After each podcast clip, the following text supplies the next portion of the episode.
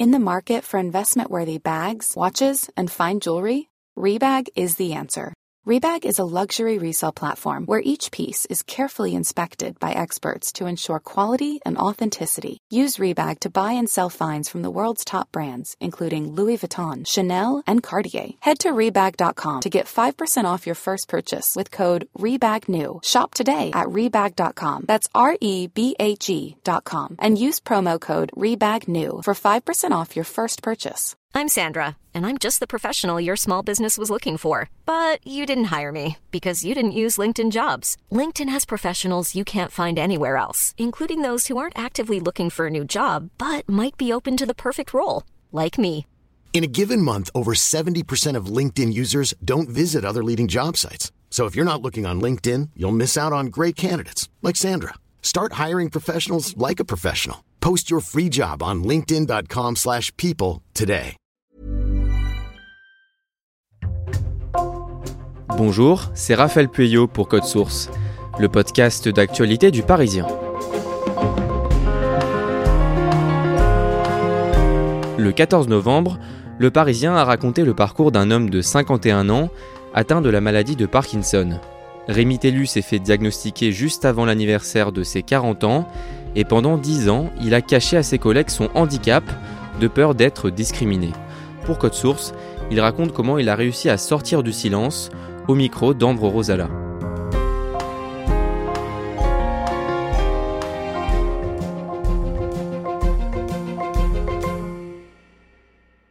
Rémi Tellu habite à Paris où nous nous rencontrons.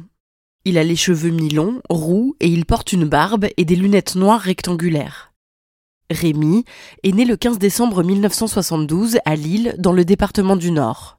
Il grandit à Calais, à une centaine de kilomètres de là, où il fait toute sa scolarité. Passionné de musique, il décide de monter un groupe avec des amis quand il a 17 ans. Vous avez vu qu'il fait des efforts au niveau de la tenue, hein Alors à la base, mon instrument de prédiction c'est la basse. C'est la basse, un peu de guitare, etc. Et puis le, au fil des, des années, j'ai commencé à jouer un peu d'autres instruments. Contrebasse, piano, orgue, flûte traversière, un peu de sax, de l'harmonica, de la guitare, du chant. Dès le départ, j'ai composé des morceaux, écrit des morceaux, etc. Ça m'a toujours plu de créer des choses.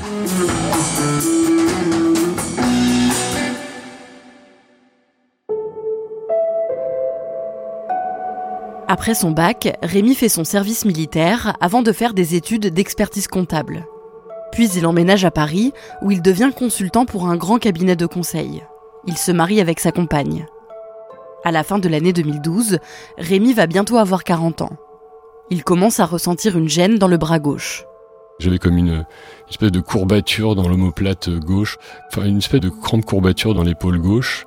Et en fait, quand je levais mes bras, j'avais le bras droit que j'arrivais à tendre au-dessus de ma tête, et le bras gauche, en fait, il se tendait pas. Il restait un peu, un petit peu plié, donc ça me, ça me contrariait, mais, mais en fait, j'y pensais pas tant que ça. Et un jour où j'étais chez mon médecin généraliste, mais pour autre chose, avant de sortir, je dis, ah ouais, au fait, il y a un truc quand même bizarre, enfin, regardez, je vous montre. Et quand je tends les bras, il y en a un des deux que j'arrive pas à tendre. Donc moi je pensais que voilà, qu'il allait me dire ouais bah pas de problème, on va aller voir un kiné. Et par contre là je vois changer de tête. Il me regarde mon bras, il manipule. Il me dit bah je vais vous envoyer chez une neurologue. Je me dis bon. Chez cette neurologue je fais le même mouvement. Elle me regarde un peu de la même manière, donc je me dis tiens, il y a quelque chose. Elle prend son papier en tête, elle rédige quelque chose dessus. Elle plie le papier, elle le met dans une enveloppe, elle, elle colle l'enveloppe. Elle me dit tenez, en fait vous allez voir un deuxième neurologue et vous lui donnerez l'enveloppe. Et je ne pose pas de questions. Je sors avec l'enveloppe. J'ai commencé par regarder un peu en transparence à la lumière si je voyais quelque chose. Et évidemment, j'ai ouvert cette enveloppe et je vois écrit dedans euh, syndrome extra-pyramidal gauche progressif. Donc je vais sur Google, je tape ça et ça me rend Parkinson. C'était assez violent, mais finalement, le, c'est pas un vrai diagnostic parce que comme c'est Google, c'est, on se dit ouais, mais en fait, bon, euh, voilà, c'est pas forcément ça. En fait, ce qui était compliqué euh, en ayant ce papier, c'était de, ben, en fait, à qui j'en parle parce que je vais pas inquiéter mes parents ou machin ou, ma, ou la personne à qui j'étais à l'époque, etc. Si c'est, si c'est pas ça, donc finalement, on garde ça pour soi et puis euh, et on souffre un peu en silence en attendant d'avoir la, la confirmation. Mais c'est vrai que c'était une annonce un peu bizarre en fait. C'était en plusieurs morceaux, si je puis dire. Rémi voit un deuxième neurologue qui lui fait faire de nouveaux tests. Le verdict tombe, il est bien atteint de la maladie de Parkinson. Il n'a pas de tremblement et ressent surtout une raideur dans la partie gauche de son corps. Il en parle à sa femme et à ses parents, mais il a du mal à annoncer sa maladie autour de lui. À chaque fois qu'on le dit, c'est comme si on, plus on en parle, plus ça va le matérialiser et plus ça va aggraver les symptômes. C'est un truc euh, débile, hein, mais c'était assez dur la façon dont, je réagissais parce qu'en fait, je niais aux personnes autour de moi de pouvoir souffrir de ma maladie, en fait. J'étais dans mon, un peu dans mon déni, dans ma colère, etc., dans tout ça. Pour, euh, comment dirais-je, un certain nombre de proches aussi à qui je fais de la musique, ça a pris vraiment beaucoup de temps parce que j'avais peur qu'il soit euh, un petit peu complaisant avec le fait. En fait, je leur faisais pas confiance, quoi. Je me disais peut-être que, voilà, si je joue mal, il dit ouais, mais bon, il joue mal, mais il a Parkinson, on va rien lui dire. Et finalement, c'était, euh, je pouvais en parler très facilement, euh, parfois avec des gens totalement inconnus, plus facilement qu'avec des gens que je connaissais. Rémi prend un traitement pour calmer les symptômes de sa maladie. Il a beaucoup de mal à le vivre et il fait une dépression. Il débute une psychothérapie et au fil des semaines, il commence à aller mieux je me suis dit ouais non la vie est pas finie la vie peut encore être bien. Ok il y a le Parkinson mais moi je moi j'ai envie d'être heureux mais par contre j'ai envie d'être heureux maintenant. Et donc en fait j'ai un moment je me suis repris et j'ai changé je me suis dit tout ce qui me va pas faut faut le changer. Je me reprends en main et je change tout quoi. J'ai divorcé j'ai je suis parti de chez moi le 1er avril 2014 pour le démarrage d'une nouvelle existence. Rémi décide aussi de changer de travail un an après son divorce, il prend un nouveau poste en avril 2015 au sein de la banque BNP Paribas. Il est embauché à l'inspection générale et doit mener des missions d'audit interne dans différentes antennes de l'entreprise un peu partout dans le monde. Quand il est embauché, il décide de ne pas parler de sa maladie à son travail.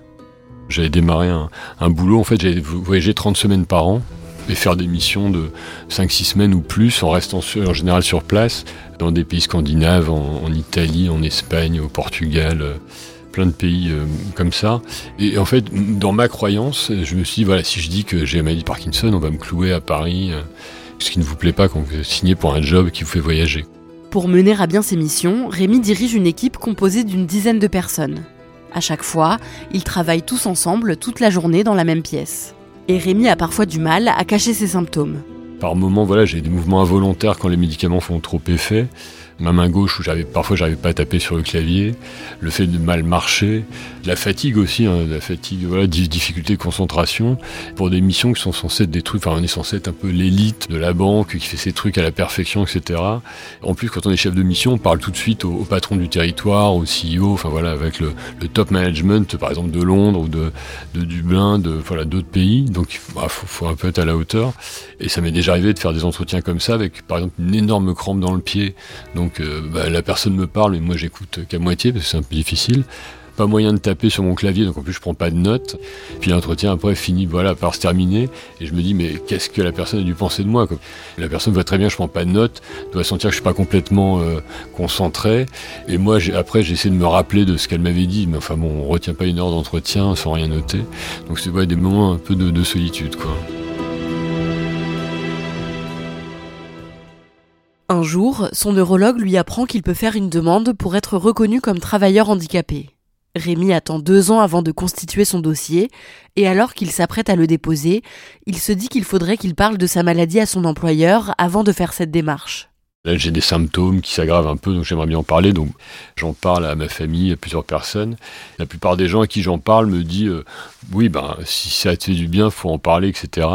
Et, juste au dernier moment, il y a ma, mère qui me dit mais est-ce que tu as appelé ton oncle? J'ai un oncle qui s'appelle Daniel, qui vit à Lille et qui est un, grand médecin, voilà, grand prof de médecine, qui est un peu une référence pour ma mère, enfin la référence de tout. Et du coup, elle me dit est-ce que tu l'as appelé pour lui en parler? Je dis non, bah écoute, je vais l'appeler. Donc je l'appelle le soir, la veille du jour où je voulais l'annoncer. Et lui prend tellement le contre-pied de tout ce que les autres m'ont dit avant. Il, lui me dit mais surtout n'en parle pas quoi. Surtout n'en parle pas. Moi j'avais fait toute la démarche dans ma tête d'en parler. Il me dit non mais n'en parle pas, tu vas être mis de côté. Et du coup ça m'a fait complètement hésiter parce que c'est quelqu'un que, que j'aime beaucoup et voilà que je, enfin, son avis compte pour moi. Et donc du coup j'en ai pas parlé cette fois-là. J'ai gardé ça de côté, j'ai attendu. Et finalement je suis très content de ne pas l'avoir fait à ce moment-là. Enfin vraiment ça allait pas. C'était pas un moment choisi, c'était un moment subi. Rémi continue d'aller au travail sans rien dire et en cachant ses symptômes. Un jour, en 2018, il tombe sur un post LinkedIn de son ancien employeur, Jean-Louis Duflou, avec qui il travaillait dans sa précédente entreprise. Je vois sur LinkedIn donc il a sorti un livre, donc un livre qui s'appelle 51. Et donc sur le coup, je dis tiens c'est marrant, il a sorti un bouquin, donc je regarde vaguement le, livre et puis je vois dans les commentaires Jean-Louis super courageux ce que tu fais, euh, c'est enfin voilà c'est formidable et tout ça. Je regarde le livre plus en détail et, euh, je vois que ça parle de Parkinson, donc là ça m'a un peu scotché. Je commande le livre, hein, je, je reçois un truc, je le lis et je lui envoie un message en disant Jean-Louis, euh, je voudrais qu'on se parle. En fait, on s'est aperçu donc on avait travaillé ensemble un certain temps, enfin quasiment deux ans, en ayant tous les deux la maladie de Parkinson et sans se le dire, sans s'en parler en fait. Deux ans plus tard, en 2020, Rémi décide de parler enfin de sa maladie à son employeur. C'est d'autant plus nécessaire pour lui que les locaux de son entreprise déménagent et qu'il devient de plus en plus difficile de cacher sa maladie. Les locaux de déménagent de la rue Saint-Fiacre du centre de Paris vers euh, la porte d'Aubervilliers et donc avec un trajet complètement différent, des longs couloirs de, RER, e des open space interminables à traverser où j'ai l'impression que tout le monde me regardait boiter, en fait tout le monde s'en foutait. Mais tout ça fait que voilà euh, m'a remis un peu dans cette situation où je me suis dit là il va falloir en parler, d'autant plus que j'avais du mal à arriver le matin. J'avais du mal à être concentré, j'avais parfois des jours d'absence qui en fait étaient des, rendez-vous médicaux, mais je me des jours de congé à la place au dernier moment. Et de fait, bah, tout ça a commencé à conforter mon, ma nouvelle décision de le dire, et vraiment de me dire, mais, mais après tout, tant pis, enfin, j'y vais, je suis décidé à le faire, et, j'y vais coûte que coûte. J'ai fait en sorte de parler quasiment à tout le monde en même temps, au fur et à mesure, donc ma hiérarchie, euh, les ressources humaines, la médecine du travail, etc. Et donc voilà, et donc bah, c'est comme ça que ça s'est fait, et ça a été une, une sensation de soulagement, mais immense. Quoi. C'était un, un, poids, mais quelque chose d'incroyable qui s'est ôté de mes épaules. Et je me suis senti tout de suite, mais infiniment mieux. C'est vraiment quelque chose d'incroyable. Sa hiérarchie réagit très bien. Petit à petit, Rémi en parle aussi à ses collègues. Et tous ne réagissent pas de manière aussi positive. Je me suis aperçu d'une chose, c'est pas parce que toi t'es préparé de quelque chose que la personne en face de toi est prête à recevoir le message. Et il y a dans ce parcours bah, parfois des personnes qui n'étaient pas du tout prêtes à recevoir ce message et qui, euh, bah, en mode un peu panique, hein, m'ont sorti des choses du genre un jour tu pourras plus faire de musique, un jour tu pourras plus manager, euh, c'est terrible, c'est terrible ce qui t'arrive, etc. Mais bon, j'étais tellement décidé à en parler que de toute façon c'était pas le genre de truc qui allait m'arrêter. La direction propose à Rémi des aménagements pour que son quotidien soit un peu plus facile à vivre. Il a désormais droit à deux jours de télétravail au lieu d'un seul, et surtout, son entreprise lui paye le taxi pour aller au bureau et le ramener chez lui le soir. Ma journée, elle est totalement différente, sachant que voilà, je vais pas passer ma, du temps dans, les couloirs de, de, RER. En plus, avec le stress que peut-être j'ai une crampe, cette fameuse crampe à droite qui m'empêche de marcher. Et de fait, oui, ce qui a changé énormément, c'est que toute l'énergie que je mettais à me, à me cacher, j'ai pu l'utiliser euh, à autre chose, c'est-à-dire à plus à être, à être plus moi-même, à faire mon job, hein, tout simplement, parce que avant tout ça que j'utilisais pour me cacher, forcément, je l'utilisais pas pour travailler, quoi. L'année d'après, en 2021, Rémi participe dans le cadre du travail à la fresque du climat. C'est un atelier sous forme de jeu pour sensibiliser aux enjeux du réchauffement climatique. En rentrant chez lui le soir, il décide de décliner cette idée et de créer un jeu de société pour parler du handicap au travail. Et en fait, en rentrant chez moi, j'ai mis mon ordinateur de côté, j'ai pris des feuilles, des feutres, des stylos, etc. J'ai posé tout ça par terre devant moi et je me suis dit, je vais raconter mon histoire à travers des cartes. Et j'ai passé, ouais, tout, je sais pas, toute une nuit à faire ça chez moi. Il y avait une feuille, c'était écrit départ, une autre, c'était arrivé. Et je mettais un peu toutes les choses vécues, un peu au fur et à mesure, les différentes phases, donc le diagnostic, comment j'ai vécu l'annonce, ce qu'on se prend un peu dans la tête, comme les préjudices, la, la culpabilité. Et de fait, ça m'a complètement débloqué.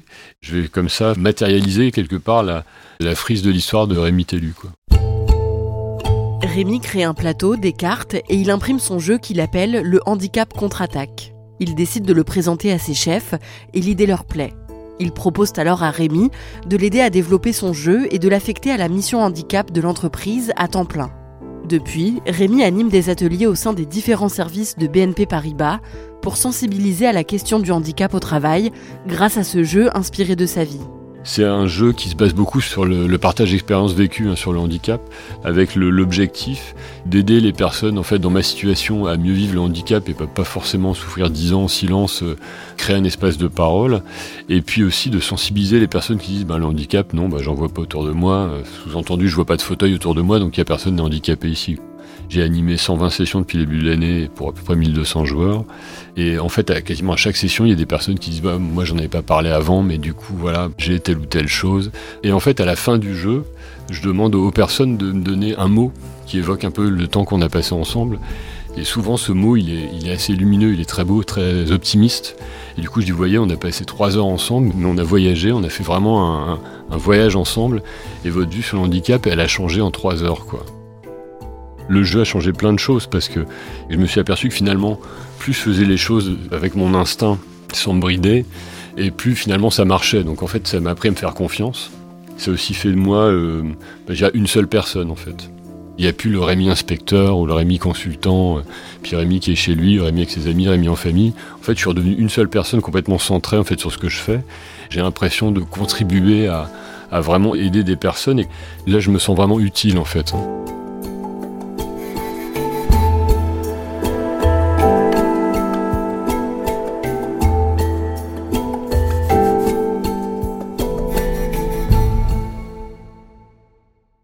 Ambre, est-ce que Rémi a d'autres projets pour ce jeu? Alors actuellement, il est en train d'adapter son jeu, donc qui s'appelle euh, le handicap contre-attaque, en plusieurs langues, pour pouvoir animer des ateliers dans d'autres antennes de BNP Paribas dans le monde. C'est un jeu qui a vraiment beaucoup de succès. Rémi a formé une dizaine de personnes qui peuvent euh, animer l'atelier pour pouvoir euh, multiplier les sessions. Et il m'a dit qu'il avait vraiment l'ambition de développer ce jeu à l'extérieur des murs de BNP Paribas pour que chaque entreprise puisse proposer des ateliers de sensibilisation au handicap au travail pour ses employés. Il suit un traitement depuis son diagnostic en 2012. En quoi ça consiste concrètement? Alors en fait, il m'a expliqué que la maladie de Parkinson était due à une euh, insuffisance de production de dopamine dans le cerveau, et donc les traitements servent à compenser ce déficit, et du coup, grâce au traitement, il vit mieux ses symptômes qui sont euh, encore aujourd'hui principalement des raideurs dans la partie gauche de son corps et des crampes euh, à certains moments. Au début de l'épisode, il raconte sa passion pour la musique, et notamment de son groupe quand il avait 17 ans. Aujourd'hui, est-ce qu'il continue à jouer? Oui, il fait toujours de la musique et aujourd'hui, il a un groupe euh, avec sa compagne, ça s'appelle Haute Fidélité. C'est un groupe euh, de pop rock et il arrive à lier sa passion pour la musique euh, à son engagement puisqu'il a par exemple donné un concert dans une maison d'accueil spécialisée qui accueille des adultes polyhandicapés et il m'a dit qu'il aimerait continuer de donner des concerts pour sensibiliser à la thématique du handicap. Merci Ambre Rosala et merci à Florence Hubin pour son aide. Cet épisode a été produit par Clara Garnier-Amouroux, réalisation Pierre Chaffanjon. Si vous aimez Code Source, n'hésitez pas à nous le dire en laissant un commentaire ou des étoiles sur votre application audio préférée. Vous pouvez aussi nous écrire à cette adresse codesource at leparisien.fr. Et puis ne manquez pas Crime Story, notre podcast de faits divers, avec une nouvelle affaire chaque samedi.